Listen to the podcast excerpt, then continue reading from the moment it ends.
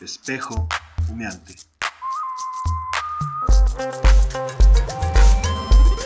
Espejo humeante.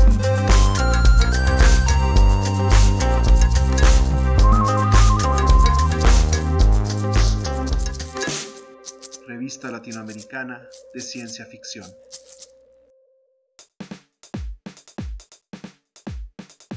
¿Existe o no existe el tiempo? El tiempo es el paisaje de la experiencia, afirma Daniel Borstein. El tiempo no es sino el origen del recuerdo, dice Nabokov. El tiempo es lo que pasa cuando no pasa nada, afirma Dick Feynman. ¿Qué es el tiempo? Tras cinco siglos de diccionarios, asumimos que toda palabra debe tener una definición, y sin embargo la respuesta no hace más que plantearnos más preguntas.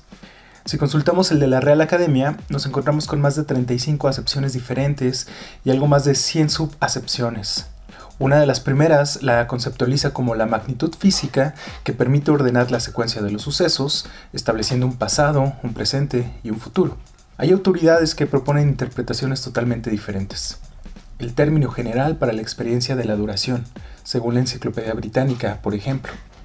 Podemos referirnos a un punto en el tiempo, a un periodo concreto, al tiempo disponible, a la cantidad de tiempo requerido por algo y al tiempo visto como un medio a través del cual se imagina que es posible viajar al pasado o al futuro. Al igual que todas las palabras, el término tiene límites, pero sus fronteras no son distinguibles y definidas, sino más bien porosas, escorridizas. Según James Blake, en su libro Viajar en el tiempo, podemos encontrarnos también con que tiempo tiene una extraña correlación en diferentes lenguas. Un londinense podría decir, he did it 50 times at the very least, lo hizo al menos 50 veces, mientras que en francés la palabra para el tiempo es temps y 50 veces es cinquante fois.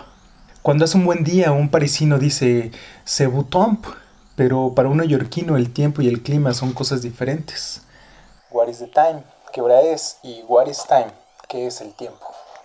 Si queremos simplificarlo, podemos decir que tiempo es simplemente una palabra, una que se refiere a algo o a varias cosas, pero que en este particular momento nos enfrenta a una extraña bifurcación. Nos referimos a una palabra o a una cosa. Parece que intentamos decirnos algo que ya sabemos y sin embargo la sensación es de completo desamparo. Sabemos que el tiempo es inmaterial, no podemos verlo, oírlo ni tocarlo. Cuando la gente dice que siente el paso de tiempo, sabemos que simplemente es una forma de hablar. Lo que percibimos es otra cosa. El número de canciones durante el trayecto en un auto, el sonido del segundero de un reloj, los cambios en la iluminación de un día u otras manifestaciones de ritmos biológicos.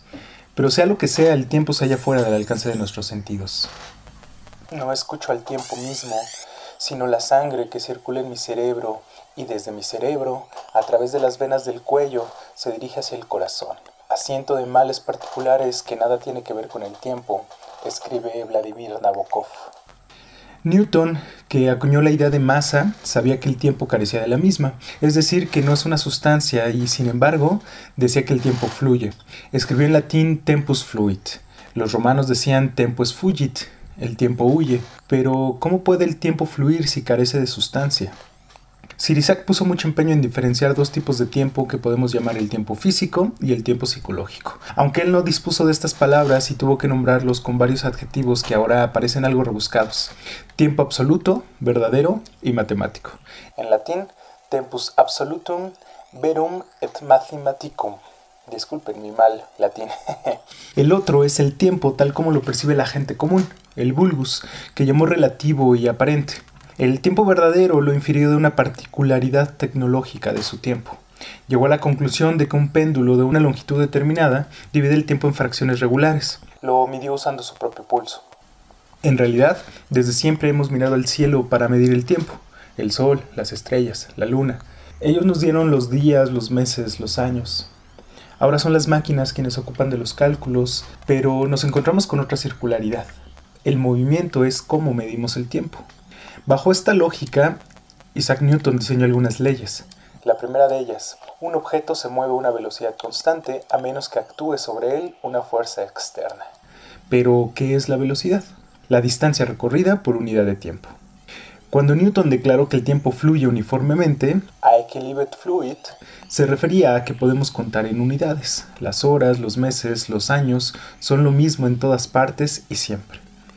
En realidad hoy sabemos algo más acerca de ello. Cabe entonces preguntar si el tiempo es siquiera real, si existe. Ni siquiera la naturaleza de la realidad ha sido determinada. Un hito en este camino es un ensayo publicado en 1908 por la revista Mind llamado The Unreality of Time o La Irrealidad del Tiempo de John McTaggart Elix McTaggart, cuyo nombre duplicado curiosamente también sugiere dobles tiempos. Eh, él es un filósofo inglés que confronta dos maneras diferentes de hablar acerca de las posiciones en el tiempo o eventos. Podemos hablar de ellas en relación con el presente de quien habla. La muerte de la reina Ana, su ejemplo, se sitúa en el pasado para nosotros, pero en cierto momento se sitúa en el futuro y después volvió al presente. Declara que cada posición es pasada, presente o futura, y a esta posición la denomina la serie A. Por otra parte, podemos hablar de posiciones en el tiempo en función de su relación entre ellas. Cada posición es anterior a otra y posterior a alguna otra de las posiciones. La muerte de la reina Ana es posterior a la muerte del último dinosaurio pero también a la publicación de The Unreality of Time. Esta es la serie B, la cual es fija, permanente. El orden no puede cambiar nunca.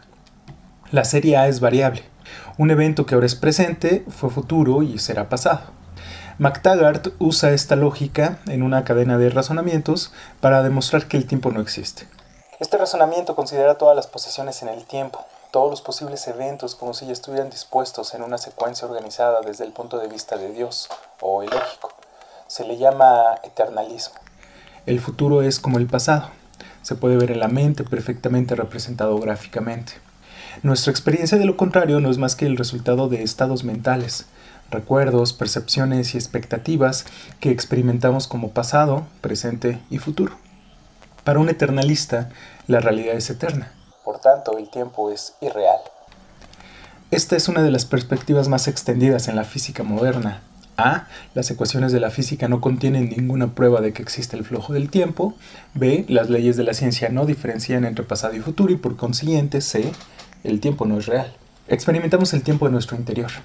Recordamos el pasado, esperamos el futuro. Pero el científico señala que somos organismos que fallamos y se nos engaña con facilidad. Somos muy poco confiables viejos antepasados tenían la impresión de que la Tierra era plana y que el Sol giraba a su alrededor. ¿Podría ser nuestra experiencia del tiempo igual de ingenua? Es probable, sobre todo porque al final los científicos tienen que volver a la evidencia de nuestros sentidos. Deben contrastar sus modelos con la experiencia y ahí es precisamente de donde partimos. Las personas como nosotros que creemos en la física sabemos que la distinción entre pasado, presente y futuro no es otra cosa que una persistente ilusión escribió Albert Einstein y después complementa, el tiempo y el espacio son modos en los que pensamos y no condiciones en las que vivimos. Y sin embargo hemos aprendido que en el mundo real las cosas son siempre un poco más complicadas. La física cuántica nos ha revelado que nunca se puede conocer del todo los estados exactos de las partículas. A nivel subatómico reina la incertidumbre y la distribución de probabilidades sustituye al reloj más perfecto que hayamos podido diseñar. Simplemente no se puede saber qué va a suceder. Parece ser que entre más aprendemos, más necesario se vuelve mantenernos humildes. Niels Bohr dijo en alguna ocasión, en nuestra descripción de la naturaleza, el propósito no es revelar la verdadera esencia de los fenómenos, sino únicamente descubrir, en la medida de lo posible, las relaciones entre los múltiples aspectos de nuestra experiencia. El conejo blanco continúa aludiendo a todo aquel que se atreve a perseguirlo, y parece que la respuesta menos angustiosa declara el tiempo real, simplemente porque lo vivimos. El hecho de que siempre sea un instante de nuestra percepción y de que nosotros experimentemos ese instante como uno entre un flujo de instantes no es una ilusión, escribió el físico teórico Lee Smolin. ¿Existe o no existe el tiempo? No es en las respuestas, sino en las preguntas que se revela un atisbo de certidumbre. En la imaginación aún podemos dirigir la flecha del tiempo. Toluca, Estado de México, junio del 2019. Este texto fue publicado en el número 3 de la revista Espejumeante. Miguel Ángel Ara Reyes.